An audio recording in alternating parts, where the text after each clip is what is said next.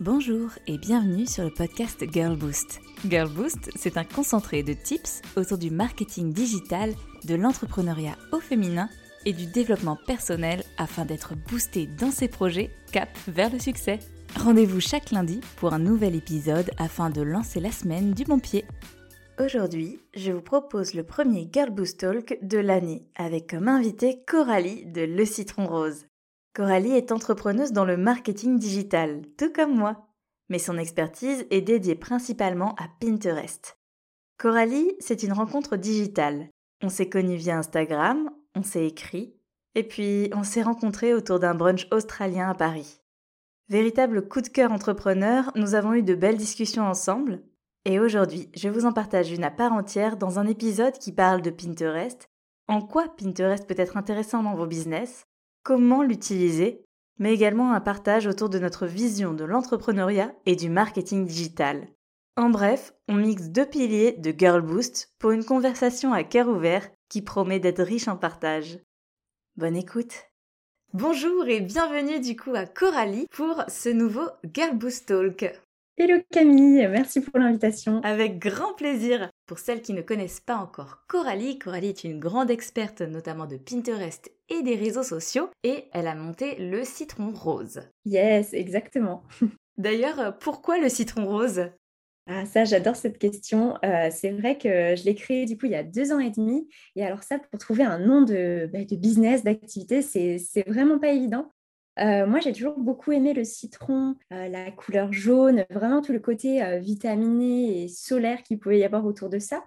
Et puis, du coup, je me suis dit que c'était très bien à utiliser, bah, tu sais, dans tout ce qui est com, marketing. C'est vrai que ça matche bien.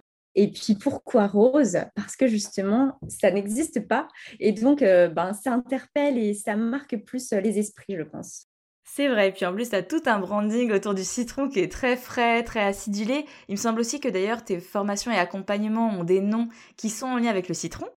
Complètement. Ou les agrumes, c'est vrai que Pin Limonade, bon, euh, là, limonade, ça peut être une limonade de citron.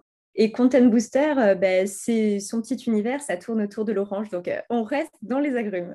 on reste dans les agrumes pour quelque chose de très vitaminé. Alors, Coralie, est-ce que tu peux nous dire un peu quel girl boost tu es?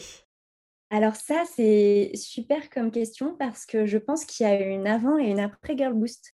Euh, l'avant Girl Boost, c'est quand je me suis lancée il y a deux ans et demi, euh, que j'avais pas tout à fait confiance euh, en moi, en mon projet, même si j'étais passionnée et que je savais que ça allait fonctionner. Mais c'est vrai qu'il y a deux ans et demi, ben, j'avançais tout doucement, un peu, voilà, un peu dans l'ombre, un peu timide, pas, pas sûre d'elle. Et là, c'est vrai que deux ans et demi après, ben, l'entrepreneuriat m'a aidé à, me forger euh, le caractère d'entrepreneur qui a envie euh, d'aller jusqu'au bout, qui, s'est pris des petites gamelles, alors que ce soit administratif, euh, stratégique ou autre. Voilà, c'est pas toujours tout rose la vie d'entrepreneur. Et du coup, c'est vrai que deux ans et demi après, je pense qu'on est sur une girl boost qui sait ce qu'elle veut, qui n'a pas peur d'avancer et qui sait que voilà, même s'il y a des petits, euh, des petits obstacles parfois, ben, voilà, qui, qui ne lâchent pas l'affaire. Vraiment, je, je, pense que je, je, suis devenue tenace avec l'entrepreneuriat.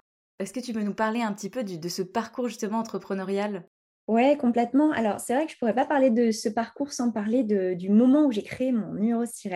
Euh, C'était en 2016, à la suite euh, de mes études euh, en marketing. Alors, j'étais destinée à être chef de produit, donc quelqu'un qui va gérer de A à Z un lancement de produit, et pourquoi pas un petit peu du, marketing, même si normalement on laisse un peu la main plutôt euh, aux responsables marketing. Mais euh, c'est vrai que déjà en 2016, bah, en fait, en sortant des études, moi ça m'a angoissée de faire la recherche d'emploi, d'être au chômage. Je ne suis restée que trois mois au chômage, mais moi trois mois ça m'a paru euh, vraiment très très long, surtout que bah, voilà, je regardais un petit peu mes, mes copines de, l'école qui étaient employés très vite pour des bons salaires, etc., à des postes trop chouettes. Et du coup, moi, ça, j'étais très, très mal euh, à ce moment-là. Mais déjà, je m'étais dit, ben, parce que j'ai un peu, euh, avec le temps, eu ce tempérament-là, c'est que si on me ferme des portes, je vais ouvrir des fenêtres. c'est vraiment euh, l'expression de, voilà, on, y va. Hein. C'est pas parce qu'on nous oppose des refus, qu'on ne nous répond pas, etc., qu'il faut pas continuer à y aller. Donc, j'ai voulu continuer à y aller. Et effectivement, comme on me proposait ni CDD ni CDI, ou qu'on ne m'acceptait pas ben, dans, ces, type de, statut-là, je me suis dit, bah, pourquoi pas créer mon statut euh, auto-entrepreneur? Et c'est en 2016 donc, que j'ai créé euh, mon SIRET et que j'ai commencé à faire les erreurs d'entrepreneur, c'est-à-dire tarifer très très bas, vraiment.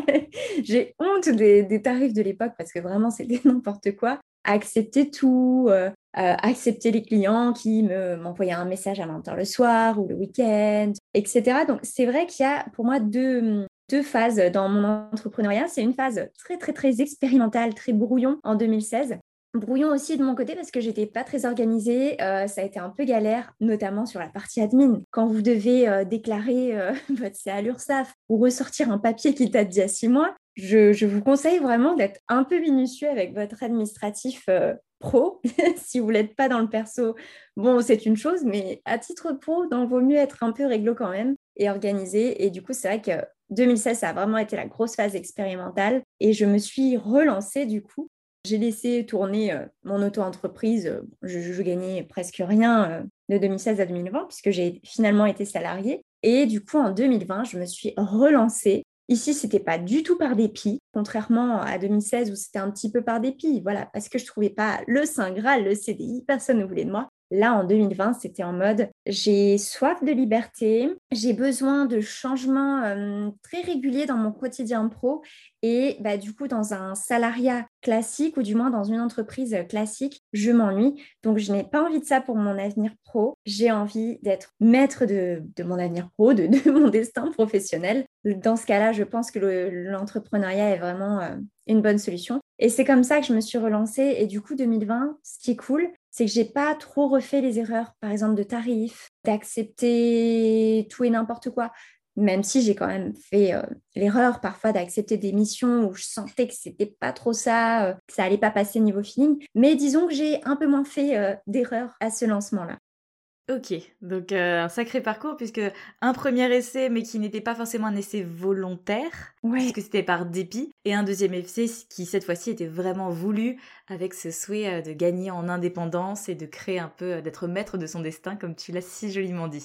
Oui, complètement. Et si je devais rajouter quelque chose par rapport à 2016, où je voyais ça comme un petit complément de revenu à la rigueur ou du peanut, si on pourrait dire vraiment, je, ne me voyais pas en vivre. Euh, en 2020, je me voyais en vivre. Après, c'est sûr que j'en ai pas vécu tout de suite hein, de, de, de, l'entrepreneuriat, mais j'étais vraiment dans une autre optique et je me disais, euh, c'est l'entrepreneuriat ou rien. Très bien. Et quand tu t'es relancée justement en 2020, est-ce que tu étais à nouveau au chômage ou est-ce que c'était euh, tu, tu, avais démissionné et du coup c'était vraiment directement sans filet de sécurité?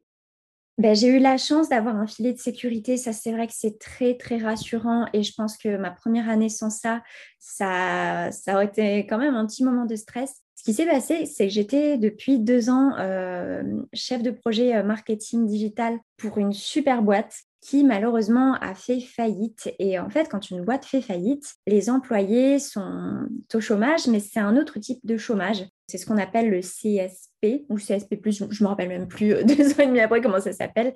Mais effectivement, ça garantit pendant un an un chômage euh, amélioré, on va dire. Donc pendant un an, j'ai eu mon petit parachute, mon petit matelas de sécurité. Et heureusement, parce que franchement, les six premiers mois, euh, si je faisais rentrer 400 euros, c'était déjà bien. Oui, je comprends tout à fait. Je trouve que c'est important de le souligner parce que ça m'a fait rire quand tu m'as dit que pour toi à l'époque, en 2016, le chômage c'était oh mon Dieu, oh là là, etc. Ça m'a fait rire parce que alors moi j'ai eu de la chance, j'ai été embauchée directement, donc j'ai pas eu cette phase de transition. Euh, mais par contre, ensuite, quand j'ai choisi de, de, quitter le monde du salariat, cette fois-ci je l'ai eu. Je l'ai eu, j'ai négocié une rupture conventionnelle et j'ai eu la chance d'avoir effectivement le chômage. C'est franchement ce qui m'a permis de me lancer, puisque comme tu le dis, c'est un filet de sécurité qui est énorme. Le fait de pouvoir cumuler son chômage en même temps que de construire son entreprise, c'est juste parfait.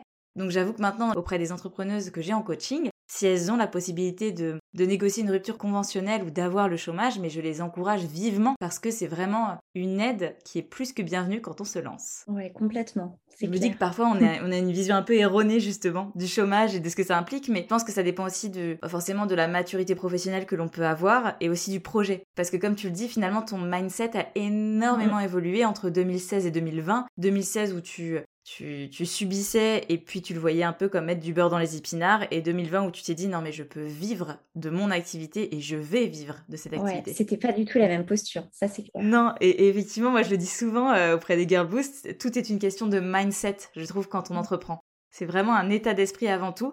Pour moi, l'entrepreneuriat et le fait d'être entrepreneur, c'est avant tout aussi un état d'esprit. Mm, mm. Parce qu'on n'est pas obligé d'avoir une entreprise pour avoir l'esprit entrepreneur en soi. Mmh, non, carrément. Et puis là, tu vois, tu parlais de, personnes qui pourraient se lancer à temps complet et tout. Mais c'est vrai qu'il y a des gens qui font de l'entrepreneuriat en side project en plus de leur salariat. Et bon, quand c'est possible et tout, mais déjà, ça, c'est trop chouette d'avoir cet esprit-là. Voilà, juste entrepreneurial. c'est pas forcément 100% du temps, mais c'est déjà trop chouette, quoi. Ouais, c'est vrai. J'ai actuellement justement des coachés qui font ça, qui font ça en side project pour différentes raisons. Certaines parce qu'elles ont peur, elles n'ont pas envie de prendre le risque et elles aiment bien le filet de sécurité euh, aussi qu'apporte le salariat. Rien que dans une vie par exemple de maman, quand on a euh, des, fortes charges, quand on a des enfants, quand on veut aussi à un moment donné euh, acheter une maison, acheter un bien, on va pas se mentir, quand on est entrepreneur, c'est pas forcément la meilleure des situations. et du coup, je le comprends tout à fait. Et je suis d'accord avec toi. Je trouve ça très courageux également, et, ça peut vraiment être intéressant aussi de le, faire comme ça. Mm. Et du coup, toi, tu t'es spécialisé euh, assez vite dans le marketing parce que je suppose que déjà de base, ça faisait partie de ton parcours, mais plus précisément des réseaux sociaux et je crois savoir de Pinterest et puis ensuite d'Instagram. Pourquoi avoir fait ce choix? Alors, c'est vrai que Pinterest, j'ai tout naturellement voulu me spécialiser dedans parce que déjà, c'était vraiment pour moi une plateforme passion. J'ai connu Pinterest euh, à mes débuts de blogueuse euh, beauté. Euh, donc, c'était avec mon blog Peppermint Beauty lancé en 2015. Et du coup, bah, quand on a un blog, même quand c'est un blog loisir, la problématique numéro une, c'est la visibilité. On ne veut pas écrire des articles dans le vent ou juste pour soi, pour sa famille, ses amis. Donc effectivement, problématique commune aux entrepreneurs et aux blogueurs, c'est la visibilité. Et du coup, Pinterest, ça a été un vecteur de, trafic euh, énorme pour ce blog-là. Et du coup, après, naturellement, quand j'ai commencé à faire des stages, alternance, puis après mes jobs en CDD et CDI, j'ai mis Pinterest sur la table à chaque fois mes responsables en mode on va mettre en place une stratégie Pinterest parce que euh, moi j'ai eu des très bons résultats. Et du coup, bah, au fil des expériences, euh, entre les stages, les CDD et tutti quanti, bah, je, voyais que Pinterest, c'était un, vecteur de trafic en plus. Et pour quelques heures euh, consacrées, ou par semaine ou par mois, vraiment, c'était très valorisant, je trouve, le, le, temps passé versus le retour sur investissement. Bon, là, c'est plutôt sur temps passé. Et du coup, je me suis dit, j'ai envie de montrer à quel point Pinterest peut être génial pour avoir plus de visibilité, de trafic. Et du coup, bah, ce qui s'ensuit, c'est potentiellement plus de, clients. Aujourd'hui, on parle de Google, d'Insta, du podcast, de TikTok. On parlait un peu moins de Pinterest. Du coup, moi, je, suis là pour euh, prêcher un peu la bonne paroisse. Et après, c'est vrai que moi, j'ai toujours baigné dans cet univers référencement naturel, newsletter, Instagram. Encore une fois, pour mon premier blog. Après, j'ai eu à utiliser ces médias-là dans mes différents postes et à chaque fois, je voyais euh, l'impact que ça avait sur le business. Et du coup, c'est tout naturellement que je me suis dit, j'ai envie d'être considérée comme une spécialiste Pinterest, mais j'ai aussi envie de montrer qu'il y a d'autres euh, canaux, d'autres médias qui sont vraiment très sympas et effectivement, on parle souvent de niche. Bon, moi, je, me considère être dans la niche du marketing digital. C'est vrai je suis peut-être beaucoup plus connue pour Pinterest, mais j'aime bien aussi parler des articles de blog, d'Insta, du pouvoir de la newsletter. Très intéressant. Et d'ailleurs, aujourd'hui, puisque du coup, toi, tu as commencé avec Pinterest il y a longtemps, hein, 2015, euh, ça commence à faire. Aujourd'hui, est-ce que Pinterest a encore un intérêt pour les business en ligne? Et qu'est-ce que Pinterest peut concrètement apporter au business, principalement en ligne? On va pas se mentir parce qu'effectivement, on parle notamment de référencement derrière. De toute façon, dans toutes les études qu'on voit passer euh, sur le top des réseaux sociaux, euh, etc., Pinterest est dedans. Mais Pinterest est un moteur de recherche, exactement comme euh, Google, à la différence près que là, on est sur un moteur de recherche avec des résultats sous forme de visuels qu'on appelle les épingles. Pourquoi c'est encore intéressant aujourd'hui pour un business? C'est que, selon moi, aujourd'hui, les réseaux sociaux, c'est génial, hein, vraiment, pour tout l'aspect communauté, visibilité, je pense que sur les réseaux sociaux, il y a, aussi un côté un peu spontané, un peu euh, marketing visuel aussi. Donc, c'est vachement plus cool euh, bah, d'utiliser ces médias-là pour, euh, pour ça. Ça fait un peu vitrine finalement de, notre business. Contrairement par exemple aux articles de blog qui sont peut-être un peu plus, voilà, on est sur du texte, etc. Mais voilà, les réseaux sociaux, c'est cool. Je pense que pour avoir du trafic qui vienne, alors je dis pas qu'il va venir tout seul le trafic, il faut faire les optimisations, mais en tout cas, une fois qu'on a fait les optimisations au niveau du référencement naturel, principalement les mots-clés pour référencer nos contenus, eh ben, c'est un trafic qui va venir en fil rouge. En fait, par exemple, si on devait comparer Instagram et Pinterest ou Google, quand je fais un post Insta, je le crée, il va être euh, visible à une certaine hauteur, peut-être qu'il va même avoir beaucoup plus d'engagement, et dans ce cas-là, il va partir dans l'onglet Explorer, ça c'est trop chouette. Mais sa durée de vie de mon, de mon post Insta, elle va être de quoi? Une semaine, quelques semaines grand maximum, s'il est parti dans la partie Explorer. Voilà, c'est tout. En fait, au bout de trois semaines, ça y est, on, on l'a oublié ce post. En tout cas, les gens, ils vont plus trop revenir dessus. Donc à chaque fois sur Insta, il faut continuer à alimenter euh, la bête pour être visible, continuer à être visible. A contrario, sur Google et Pinterest, alors je ne dis pas qu'il ne faut pas alimenter euh, les moteurs de recherche. Maintenant, si, euh, je ne sais pas moi, pendant 3 6 mois, j'ai écrit un article de blog par semaine ou j'ai fait un épisode de podcast par semaine avec retranscription, donc ça revient un peu à un article de blog, on va dire j'ai fait ça pendant 6 mois, une fois par semaine, donc j'ai une bonne base de contenu eh ben, au bout de ces six mois, si j'ai un petit peu optimisé euh, au niveau de mon référencement naturel, de mes mots-clés, en fait, c'est un trafic qui va venir, pas envie de dire tout seul, mais c'est un, trafic qui va venir tous les mois et, peut-être même qui va grossir petit à petit parce que je vais gagner des positions sur Google, je vais gagner des positions sur Pinterest. Et du coup, mon article, il est produit, il a été optimisé et en fait, il va continuer à vivre euh, sa vie, me rapporter du trafic et de la visibilité des mois, voire des années après. Il y a des articles que j'ai publiés sur Pinterest il y a deux ans qui me rapportent toujours du trafic. Alors que je ne fais plus rien par rapport à ces articles-là. Je ne les mets plus en avant sur Pinterest. En fait, une fois qu'ils ont été lancés dans la machine Pinterest, que les gens cherchent ben, les mots-clés par rapport à cette thématique-là, eh bien l'article est, euh, est, trouvé. En fait, les moteurs de recherche, j'ai envie de dire qu'ils travaillent un peu pour nous. quoi. Bon, en même temps, on a fait un petit travail d'optimisation en amont, mais en fait, c'est cool de pouvoir se, poser euh, sur ça. Je vais pouvoir t'appeler la grande prêtresse de, Pinterest.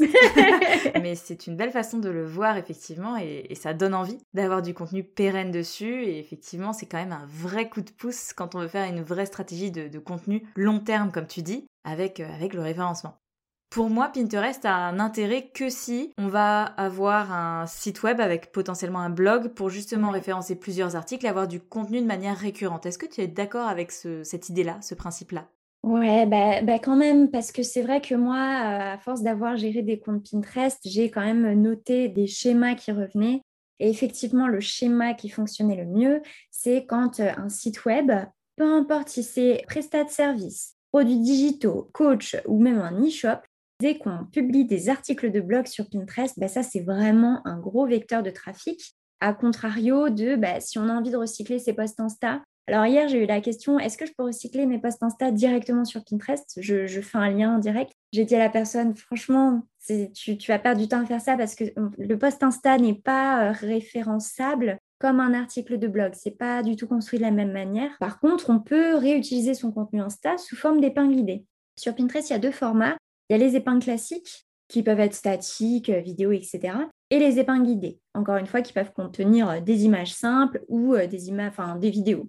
Et du coup, effectivement, ce qui va vous amener beaucoup de trafic et de visibilité, c'est les articles de blog. Parce que c'est un peu comme si on s'imaginait des petits commerciaux qui étaient là pour faire la promotion de notre article en mode Hé, eh, regarde, une telle a publié cet article. Ça serait sympa d'aller le, lire. Article ou podcast, hein, je mets les deux dans le même panier. Donc effectivement, les articles de, blog, ça marche très bien, c'est très bien référencé sur Pinterest. Les épingles idées, elles sont bien parce que ça apporte de la visibilité. Après, il n'y a pas de lien derrière. Donc, à contrario des épingles classiques qui redirigent vers des articles et qui nous amènent bah, du coup vers votre site, les épingles idées, il n'y a pas de lien derrière. Après, ça peut déjà être une bonne solution, rien que pour l'aspect visibilité. Euh, donc, euh, vous connaître euh, et potentiellement avoir confiance en vous pour faire appel à vos produits ou services. Par contre, ce qui, euh, moi, de ce que je remarque, ne marche pas très très bien, c'est par exemple les épingles produits. Donc, quand on a un shop et qu'on balance une épingle produit comme ça sur Pinterest, euh, voilà, ça marche pas très bien. Parce que c'est vrai que l'essence de Pinterest, ça va être de chercher des astuces, des conseils, de l'inspiration. Et du coup, l'utilisateur, il est très centré sur lui-même, c'est sur ses problématiques, ses besoins, que ce soit pro ou perso, hein, mais c'est c'est lui. Donc, il faut, euh, entre guillemets, ben, être là euh, avec la partie conseil. Et ça, c'est vrai que les articles de blog, euh, c'est vraiment parfait pour ça. D'ailleurs, tu nous parlais de, deux formats différents, épingle idée et épingle classique. Donc, on a compris la différence en termes de format, où l'épingle idée est un peu plus enrichie, puisque du coup, ça va être un, comme un petit carrousel. Hein. Si, on, si on prend l'exemple d'Instagram, c'est un peu comme un petit carrousel. En termes de visibilité, est-ce qu'il faut impérativement faire des deux, faire qu'un seul des deux? Les deux apportent quelque chose de différent, de pareil? Tu as répondu à toutes les questions. c'est parfait. J'ai pu la répondre. Alors, c'est super intéressant parce qu'effectivement, là, je mets, euh, je mets en regard visibilité trafic. On pourrait se dire, ah mais non, mais moi, ce que je veux, c'est du concret, c'est du trafic. Je veux que les gens viennent sur mon site. Il faut des deux. Pourquoi? Parce que Pinterest veut mettre à fond en avant ce format-là. Et c'est exactement comme Instagram qui veut mettre à fond le format vidéo et le format reel sur sa plateforme. Bah, il y a un moment donné, on peut lutter contre, on peut faire ça. Euh, maintenant, bah, c'est un peu comme s'il euh, y avait un train qui passait à côté et que nous, on disait non, moi, je ne veux pas du tout rentrer dans le train, euh, je veux rester dans ma voiture à 50 à l'heure, alors que le train, il, est déjà à 130. Et du coup, c'est un peu pareil sur Pinterest. J'ai envie de vous rassurer, c'est quand même moins compliqué de faire des épingles que de faire des reels. Les épingles ça peut être au format classique. Donc, pour être concrète, comme tu le disais, ça se compare au carrousel Insta. Donc, par exemple, moi, le dernier carrousel Insta que j'ai fait, c'était comment je suis passée de 0 à 5000 abonnés à la newsletter. Et bien ça, c'était un carrousel que j'ai déroulé sur Insta en disant toutes les étapes, peut-être les échecs que j'ai eus ou les enseignements. Ça, c'est typiquement un truc que je peux poster euh, en épingle. Ça plaît aussi à mon audience euh, bah, sur Pinterest. Donc, c'est en format statique, il n'y a pas du tout de vidéo c'est du copier-coller de mes posts Instagram. Et pourtant, bah, c'est là aussi pour montrer euh, Ah, ben tiens, oui, Coralie, euh, elle a l'air de s'y connaître en newsletter. Donc là, ça active le côté euh, visibilité, mais aussi le côté confiance par rapport à l'expertise de la personne. Voilà pour assurer par rapport au format épingle. Maintenant, effectivement, Pinterest met à fond ce format-là en avant. Donc, quand une plateforme met à fond un format de contenu, faut pas hésiter à y aller. Donc moi, pour être très clair, ce que je conseille, c'est de publier autant d'épingles classiques que, vous pouvez. Hein. C'est en fonction de votre prod de contenu. Si vous avez un article par mois, ben, vous avez un article par mois. Si vous en avez quatre, allez hop, on balance tout ça sur Pinterest. Et puis au niveau des épingles idées, la fréquence, moi, ce que je conseille, c'est une épingle idée par semaine. Encore une fois, si on recycle du contenu Insta, euh, ça, se fait, ça se fait facilement.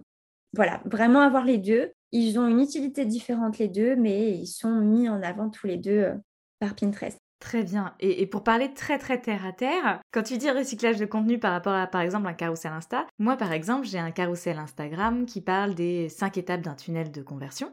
Et du coup, dans mes différents slides, bah, j'ai étape 1, avec du texte assez gros pour qu'on puisse bien lire euh, la première étape du tunnel, étape 2 et ainsi de suite. Ça, je peux littéralement faire un copier-coller version épingle idée. Complètement. Alors là, c'est typiquement ça. Et du coup, sur une épingle idée, tu as ta première page comme sur Insta. Voilà les cinq étapes du tunnel. La page 1, enfin le déroulé 1, 2, 3, 4, 5. Et puis à la fin, comme sur Insta, tu termines par idéalement ce qu'on appelle un appel à l'action, un call to action. En général, sur Insta, on dit ben, enregistre, partage, commente, etc. Enfin, on met en fonction de, de ce qu'on veut. Et sur Pinterest, c'est pareil. En fonction de toi, ce que tu veux, euh, Camille, pour euh, cette épingle-là, tu peux dire de télécharger un freebie.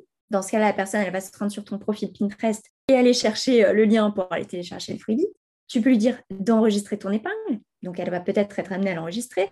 Tu peux aussi l'inciter à s'abonner à ton compte euh, pour plus d'astuces. Génial, merci, euh, merci pour ces conseils. D'ailleurs, tu nous conseillais du coup de faire au moins une épingle idée par semaine. Des épingles classiques autant que l'on peut en fonction de ces articles de blog. Donc si on en a toutes les semaines, c'est bien parce qu'on peut faire des épingles toutes les semaines. D'ailleurs, je ne sais pas si les Girlboosts sont au courant, mais quand on a un article de blog, en soi, on peut faire plusieurs épingles classiques sur le même article parce qu'on va utiliser des angles de vue différents. Le but, c'est d'avoir des épingles différentes, mais qui relaient vers le même article, ça c'est possible. Donc ça, ça facilite un peu la production de contenu sur Pinterest. Et au-delà de ça, comment on met en place une bonne stratégie de contenu sur Pinterest d'après toi?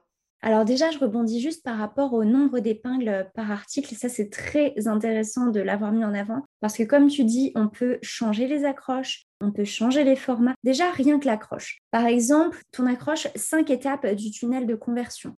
Si ça se trouve, tu aurais pu l'appeler euh, Comment créer un tunnel de conversion. Je pense que le sujet, il aurait, été, il aurait été traité à peu près de la même manière. Mais alors moi, c'est vrai que j'aurais eu tendance à aller cliquer sur cinq étapes. Parce que c'est vrai que le cerveau humain, il aime les chiffres. voilà, ça, ça parle à notre esprit logique, l'esprit un peu étape, etc. Donc tu vois là, on a deux accroches différentes, donc ça aurait pu faire deux épingles classiques pour un même article différentes. Et peut-être que tu aurais eu plus de pics sur la première, celle avec le chiffre. Donc ça, c'est très intéressant. Ce que je conseille en termes de, nombre d'épingles par article, c'est de ne pas dépasser trois. Parce qu'après, au-delà, euh, déjà, ça va vous demander plus de production de contenu. Plus vous avez d'épingles différentes pour un même article, plus ben, ça dilue un peu votre test. Donc voilà, je me limiterai à trois. Moi, c'est ce que je conseille.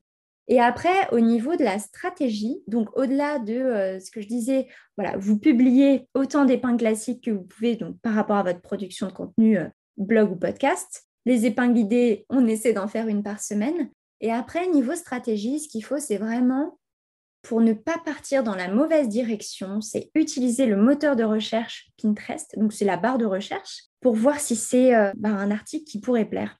Donc, toi, Camille, ce que tu pourrais faire, c'est taper le mot-clé tunnel de conversion dans Pinterest et tu regardes s'il y a déjà des petits mots-clés euh, similaires qui, sortent sur la barre de recherche. Si on a d'autres, par exemple, si c'est écrit euh, tunnel de conversion e-shop, tunnel de conversion prospect, tunnel de conversion client, tu vois plein de petites suites de mots-clés. Là, tu te dis oui, le mot-clé tunnel de conversion, il est recherché sur Pinterest. Dans ce cas-là, j'ai intérêt bah, partager mon article ou mon épisode de podcast dessus, ou mon épingle idée, c'est pareil, elles sont référencées par la plateforme. Tu peux aussi être amené à peut-être changer euh, les mots. Peut-être que toi, tu l'appelles tunnel de conversion, et peut-être que ton audience, elle appelle ça euh, tunnel de vente ou tunnel d'acquisition. Du coup, il faudra faire un petit test aussi au niveau des, mots-clés. Mais ça, c'est euh, finalement toute la recherche un peu mots-clés bah, qu'on serait amené à faire aussi pour Google. toujours vérifier, OK, est-ce que c'est recherché sur Pinterest? Et moi, c'est ce que j'appelle du contenu Pinterest friendly. Oui, non, je vois exactement ce que tu veux dire. Ok, donc un vrai travail de fond sur le moteur de recherche pour être le plus pertinent possible. La création de trois épingles par article de blog que l'on peut faire en utilisant des angles différents. La création d'une épingle idée par semaine pour vraiment rester dans le coup et prendre le train en marche. Et est-ce que tu as d'autres petites astuces justement pour optimiser sa stratégie Pinterest? Ou est-ce que pour toi ça c'est déjà la base? Complètement, parce que justement, dans, dans ce que je dis, c'est qu'il y a euh, quatre piliers plus un bonus.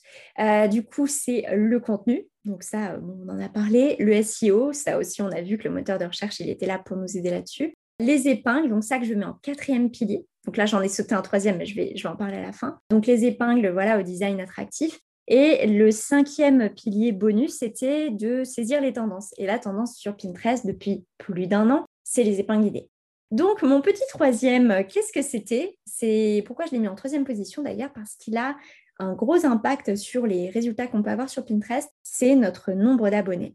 C'est sûr que si on a 50 euh, abonnés sur notre compte Pinterest versus 200, 500 abonnés, on n'aura pas du tout les mêmes résultats en termes de visibilité. Pourquoi? Parce qu'en fait, quand vous allez publier une épingle sur Pinterest, que ce soit une épingle guidée ou une épingle classique, Pinterest, il va voir comment les gens réagissent.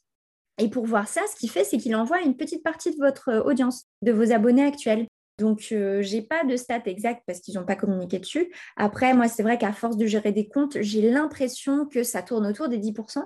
Donc, si on a 500 abonnés sur Pinterest, ça veut dire qu'il va montrer notre épargne à 50 personnes. Donc déjà, 50 personnes, ça fait une bonne base pour interagir avec notre épingle ou non et du coup dire à Pinterest, OK, ça c'est une épingle qui a plu, tu peux la diffuser bah, au reste des abonnés, tu peux la diffuser euh, au reste du monde sur la plateforme et voilà, ça fait une bonne base.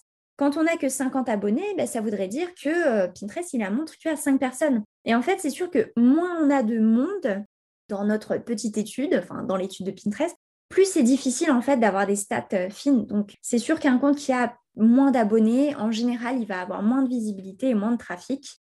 Donc ça, moi, ce que je conseille, c'est vraiment ne pas oublier d'essayer de faire grossir aussi son nombre d'abonnés sur Pinterest parce que c'est important. Très bien.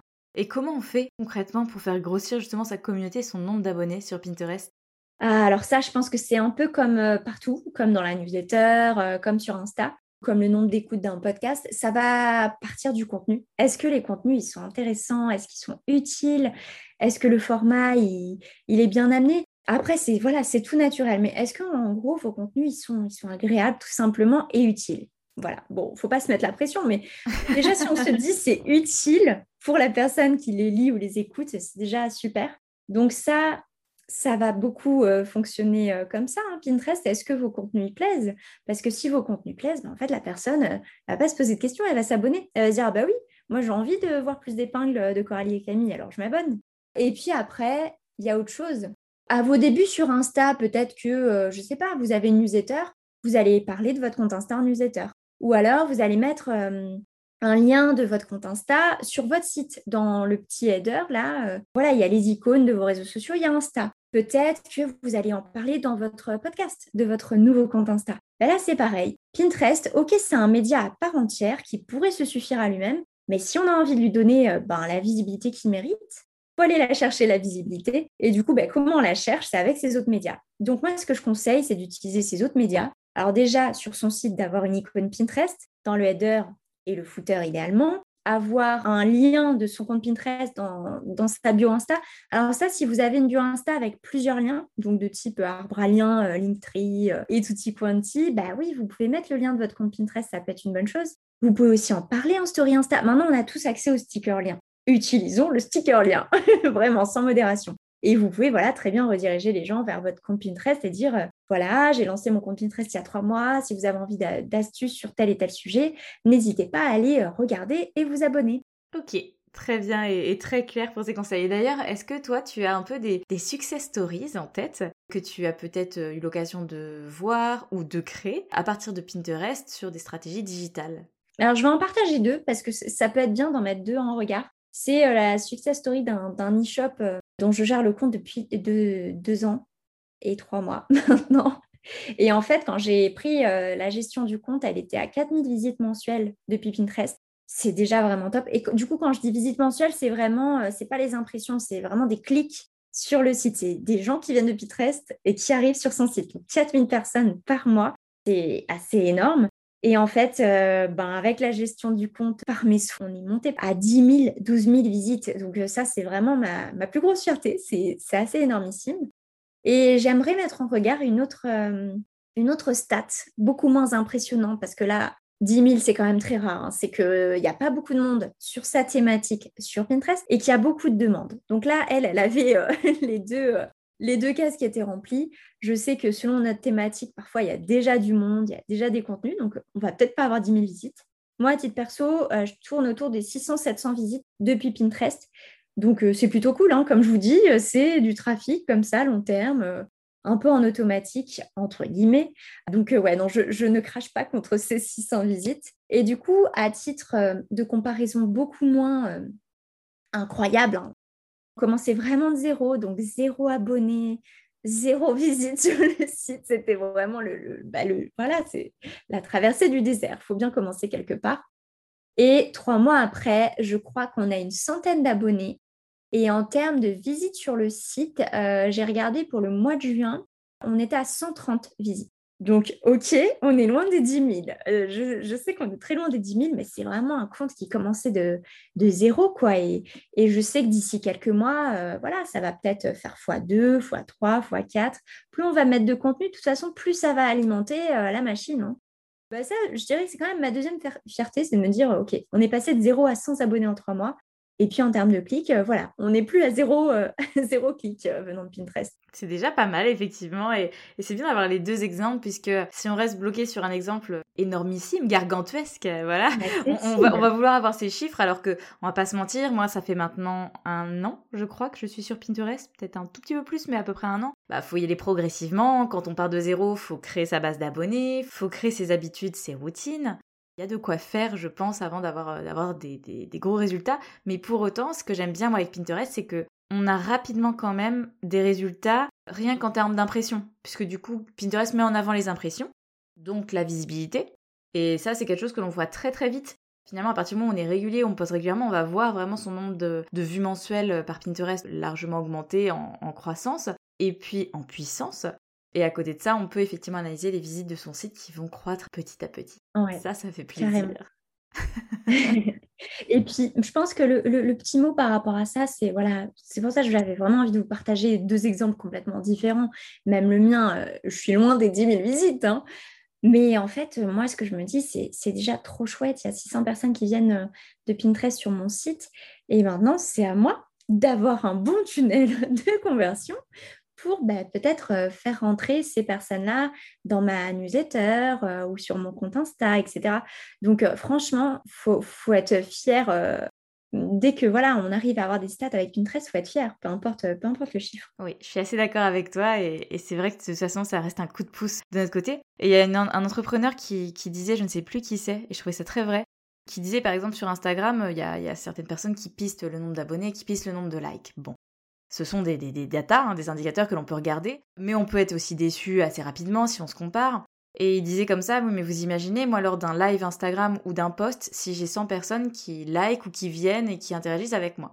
100 personnes, ça paraît pas énorme, avoir 100 likes sur un post, c'est pas énorme, et pourtant, en fait, c'est comme s'il y avait 100 personnes qui rentraient dans ma boutique. Et si 100 personnes rentraient dans ma boutique derrière et achetaient, ce serait juste incroyable. Et, effectivement, comme tu dis, après, c'est tout le travail qu'il y a de, fond pour, ok, une fois qu'on a capté l'attention, qu'est-ce qu'on en fait? Parce que finalement, c'est pas ça le Saint Graal. C'est pas un like, c'est pas une visite. C'est un début, en fait. C'est le début, mais derrière, c'est un énorme début avec un gros potentiel pour nous pour construire un vrai business qui soit viable. Mmh, complètement, c'est clair. Donc, donc non, j'avoue, c'est ça que j'aime bien, moi, sur les réseaux sociaux. Je pense que toi aussi. ouais, ouais, ouais. Et puis, tu vois, c'est intéressant que tu parles de ça parce que moi, c'est vrai que ça fait longtemps hein, que je suis sur Insta. Pour mon premier blog, j'avais un compte qui est parti en chute libre parce que j'ai pas voulu m'adapter au changement d'algo euh, qu'il y a eu en 2016-2017. Et du coup, c'est vrai que pendant longtemps, j'ai regardé mes chiffres. Donc, quand j'ai lancé le citron rose euh, il y a deux ans et demi sur Insta, je regardais mes chiffres et même, je sais pas, il y a je crois il y a un an, je regardais mes chiffres et je me disais mince, euh, c'est pas c'est pas autant que d'habitude et tout. Maintenant, je poste, bien sûr, je vais analyser, je vais regarder ce qui plaît le plus ou pas, mais je vais arrêter de regarder tiens combien j'ai gagné d'abonnés ce mois-ci? Euh, est-ce que j'ai autant d'impressions? Est-ce que j'ai autant d'enregistrements? Oh mince, il a fait un flop ce poste. Non, je me dis, moi, je voilà, ma strate de contenu, elle est quand même euh, bien travaillée. Maintenant, voilà, au bout de deux ans et demi, je sais qu'est-ce qui plaît. Euh, qu'est-ce qui est utile. Euh, je regarde aussi les stats du coup pour euh, la, la, créer. Maintenant, voilà, si j'ai un post qui fait 100 likes, bah, c'est cool, c'est pas grave hein, qu'il fasse pas 300 likes comme il pourrait faire d'habitude. Vraiment, je, je, me suis détachée des chiffres et je trouve que c'est tellement, tellement mieux et je conseille vraiment à tout le monde d'essayer de, faire ça. Je dis bien essayer parce que c'est pas facile de se détacher des chiffres, ça, ça demande du temps comme pour tout.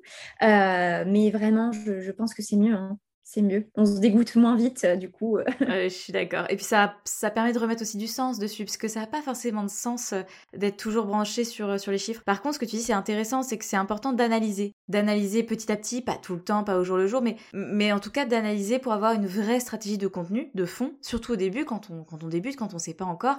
Ça, c'est important. Maintenant, effectivement, je pense que les chiffres ne définissent pas ta valeur ni la valeur de ton entreprise et du coup, il faut arriver à avoir un peu une prise de recul dessus. Ouais, complètement. Et puis je donnerai un exemple très terre à terre. On peut faire 300 likes sur une photo, enfin sur sur un carrousel par exemple, et zéro vente derrière. Alors qu'on peut faire un, un carrousel qui a eu 100 likes ou un post simple qui a eu 100 likes et derrière on a eu des demandes de devis, des devis signés. voilà, vraiment c'est ça. Les chiffres, faut, faut les prendre avec des pincettes parfois. c'est exactement ça. Et du coup, par rapport à, tout ça, est-ce que tu peux nous parler aussi un peu de, bah, tes produits, de ce que tu vends toi euh, au travers de tes réseaux? Puisque du coup, forcément, tu es une très bonne communicante sur les réseaux sociaux, mais qu'est-ce que tu vends concrètement pour aider et soutenir les entreprises ou entrepreneurs? J'ai une formation Pinterest qui s'appelle Pinimoned et j'ai une formation sur le marketing de contenu qui s'appelle Content Booster. Donc euh, voilà, booster ses contenus. Et euh, qu'est-ce que j'entends par contenu? Bah, Déjà, il y a toute la stratégie de contenu vraiment globale peu importe les médias qu'on utilise. Et puis après, c'est vrai, je vais faire un gros focus sur euh, les articles de blog et épisodes de podcast.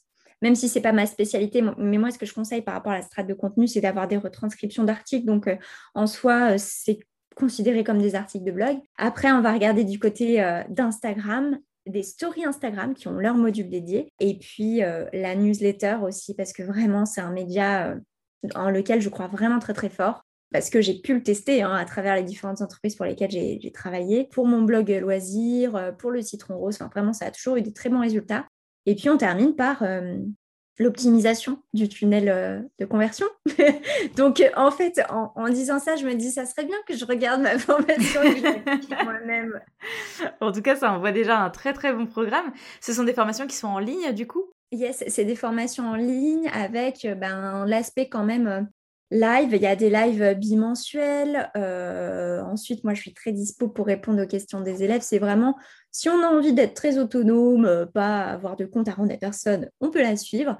Mais si on a besoin de plus d'aide, moi, là, par exemple, dans Content Booster, la visée, c'est euh, bah, de trouver des, clients hein, derrière. Donc, euh, bah, je sais que j'ai déjà des élèves qui m'ont dit euh, Qu'est-ce que tu penses de ça? Oh, ben regarde ce devis, qu'est-ce que tu en penses Ces tarifs-là.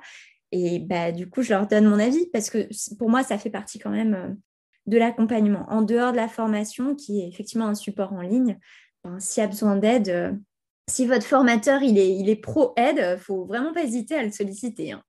Les avis extérieurs, c'est toujours important, je pense, pour faire grossir son business. Ouais. Pour arriver vers la fin, est-ce que tu peux me dire un peu euh, qu'est-ce que l'entrepreneuriat t'a apporté dans la vie, d'après toi? Oh là là, qu'est-ce que c'est beau comme question. franchement, ça, ça m'émeut rien que de, d'essayer d'imaginer où est-ce que ça m'a apporté. Je vais essayer de faire une réponse assez structurée parce qu'effectivement, je pense que ça pourrait partir dans tous les sens. La première chose qui me vient en tête, c'est que ça m'a apporté beaucoup de confiance en moi. Alors, ça s'est pas fait du jour au lendemain, vraiment pas.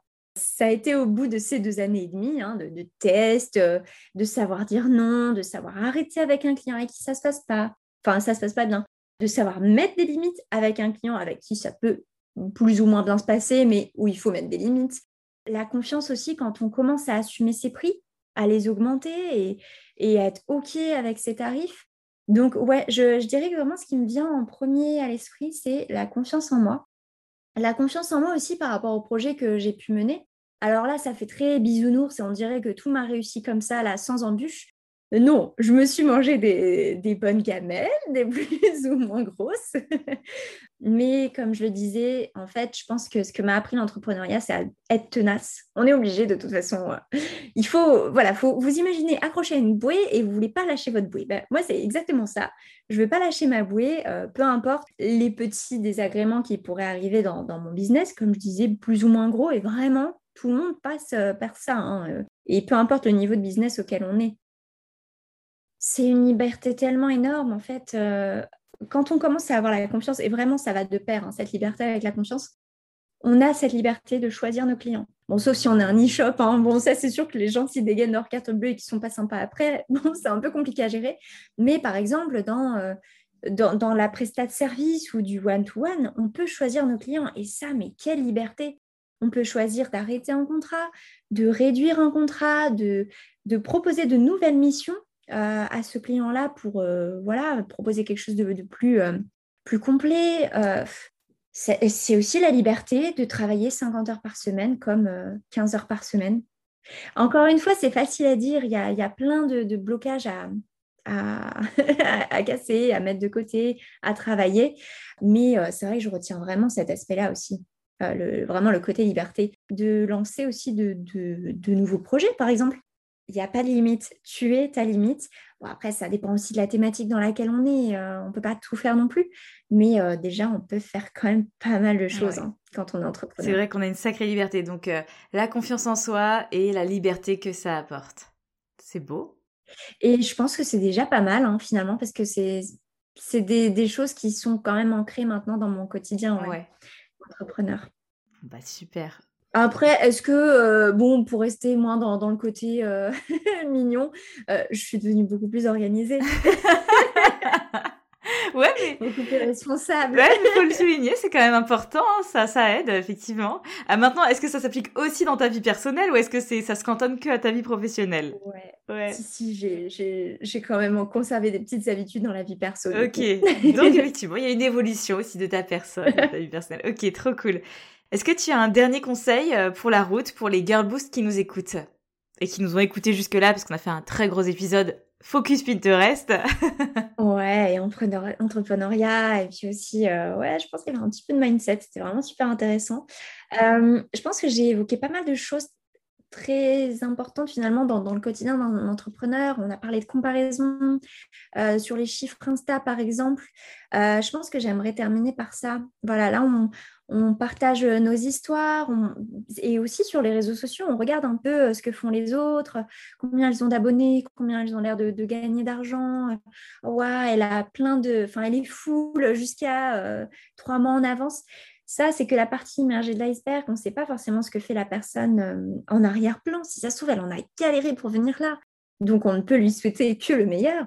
Et puis, en fait, je pense qu'il faut euh, se recentrer sur soi. Qu'est-ce qu'on veut et comment on peut améliorer euh, son entreprise actuellement, ses chiffres actuellement, sans aller chercher les chiffres de l'autre. Donc, ouais, je pense que si je devais terminer par quelque chose dans cet épisode, c'est ça, c'est se comparer à soi, à ce qu'on a envie euh, de, faire finalement soi, avant de regarder ce que font les autres. Eh ben c'est une, très belle conclusion, je suis assez d'accord avec toi. C'est important de rester focus effectivement sur, sur soi avant d'aller voir à, droite, à gauche, sachant que comme tu le dis, on ne sait pas ce qui s'est passé derrière, on ne sait pas non plus ce que ça représente derrière. Moi personnellement, si tu me dis que euh, oui, tu peux atteindre 20 euh, 000 euros de chiffre d'affaires tous les mois, mais derrière tu travailles 85 heures. Bah, je te dirais gentiment euh, merci, mais non merci. voilà. Personnellement, je, tiens un petit peu trop, je pense, à, cette liberté que l'on a aussi de pouvoir se relaxer, se reposer, aller prendre un petit tea time en après-midi et profiter de la vie. C'est ça. Parce qu'il n'y a pas que le travail dans la vie, hein. on a tendance à l'oublier. Exactement, surtout quand on est entrepreneur, parce qu'on adore ce que l'on fait. bon, bah encore merci pour ta venue, Coralie. C'était un épisode hyper enrichissant et, hyper intéressant. J'espère que ça vous a plu, les Girl Boost. Et puis, bah, j'ai plus qu'à vous souhaiter à très bientôt. Et on peut te retrouver, Coralie, du coup, sur les réseaux sociaux, sur Pinterest, sur Instagram. Ton nom officiel, du coup, c'est Le Citron Rose. C'est ça, le citronrose.fr, même sur Insta, c'est avec le .fr. Ok, super. Donc n'hésitez pas à aller voir ce que fait Coralie parce qu'elle donne énormément de conseils pour aller plus loin sur Pinterest et sur la création de contenu. Et Dieu sait qu'on en a besoin quand on a un business en ligne. Merci à toi, merci à tous. Bonne semaine à toutes et à très bientôt sur Girl Boost.